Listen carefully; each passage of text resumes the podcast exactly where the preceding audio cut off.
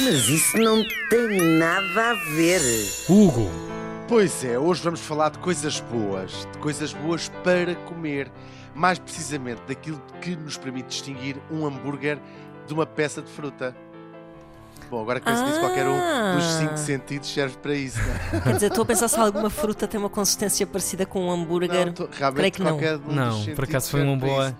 Ah, mas olha, vou falar do paladar. Pronto, é isso mesmo assim. É bem dizerem. O paladar é um sentido. Eu já tinha dado, dado este lamiré.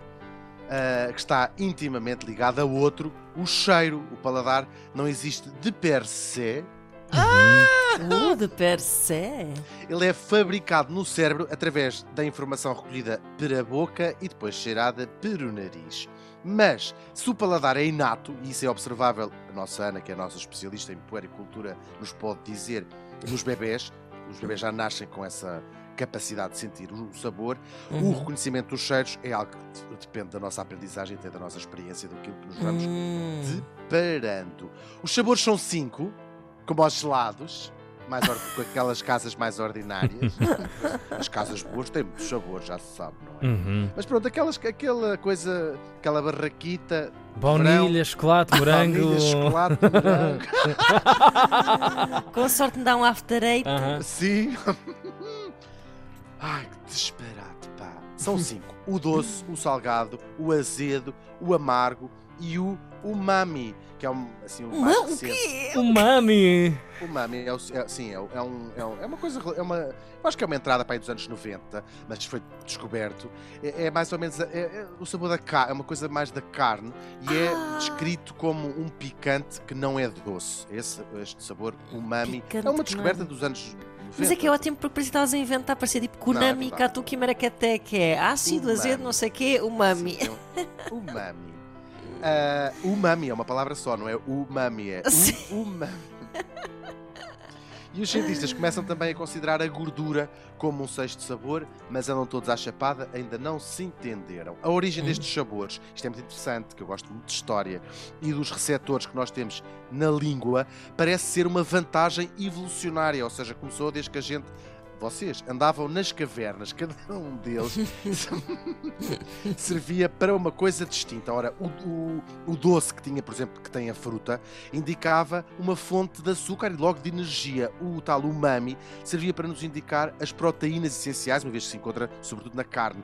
O sal serve, como sabemos, para equilibrar os fluidos corporais, era também importante sentir este sabor. Depois os outros dois, o azedo, claro, para nos, para, para nos mostrar os alimentos que já não estavam bons, e o amargo, era muito importante para os, ali- os alimentos que são potencialmente venenosos, porque na natureza são geralmente amargos. Bom, tal como eu já disse, o cheiro é fundamental para sentir o sabor da comida. Aliás, 85% do sabor chega-nos pela penca, razão pela qual nós temos dificuldade em sentir o sabor dos alimentos quando ou estamos constipados ou, por exemplo, passamos uma noite inteira a entrar e sair de uma casa de banho do luxo. Agora, estamos aqui Eu estava a ver que esta frase não terminava sem.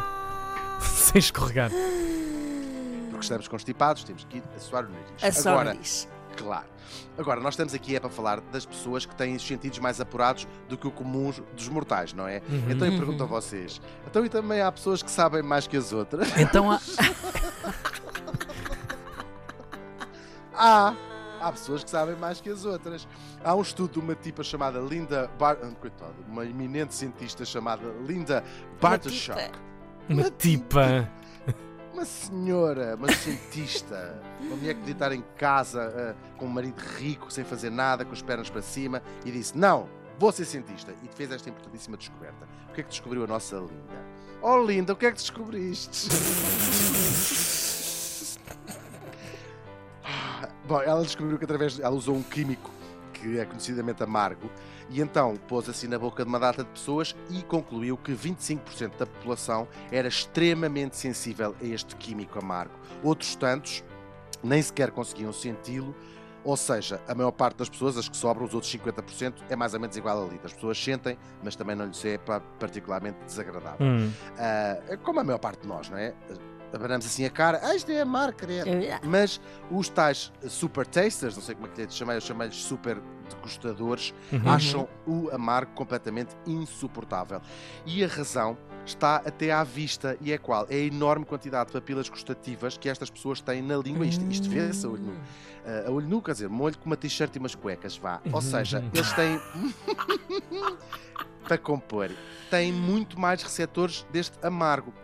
E isto tem uma série de consequências fascinantes. Estes, eles tendem a ser mais esquisitos a comer ah, do que as pessoas mais normais, tendem a não gostar de comidas picantes, porque os receptores de sabor têm também receptores de dor. Ou seja, se eles têm mais Ah, receptores portanto de sofrem sabor, mais. também têm mais receptores de dor, é engraçado. Ok. Eles tendem ok. a comer menos vegetais, e isto aqui é um contra, sobretudo em alguns problemas como o câncer do cólera, por exemplo, mas também há prós. Eles tendem, e sobretudo as mulheres, a não ser loucos por doces, por açúcar, ah, ou a comidas com muita gordura. Eles têm um índice, tendencialmente, claro, um índice de massa corporal muito mais baixo e um melhor desempenho cardiovascular. E tendem também, estatisticamente, mais uma vez, a não fumar, a não beber e a ser mais magros do que as pessoas com o paladar normal. Bom, e para saber se têm ou não esta maravilha? Pois há uns testes que se podem fazer, assim que umas tirinhas põem na língua, ou então simplesmente olhar para a vossa própria língua. Agora, por exemplo. Uhum. Tá. Ah, retrovisor. Deixa ver. No Sim. retrovisor. Sim, deixa-me aqui Mas pegar. acelerem, continuem sempre a acelerar. Tem Mas olhem. Deixa-me aqui apanhar uma olhem pelo retrovisor selfie. do vosso carro. Como costumo Bom, fazer como- aldrabiços nos jogos. Como diria selfie. o escritor Chuck Não vejo nada de especial. Palahniuk, se amas alguém, deixa-o ir livre. Mas depois não te admires se voltar com herpes. Mas isso não Adoro tem Chuck nada a ver.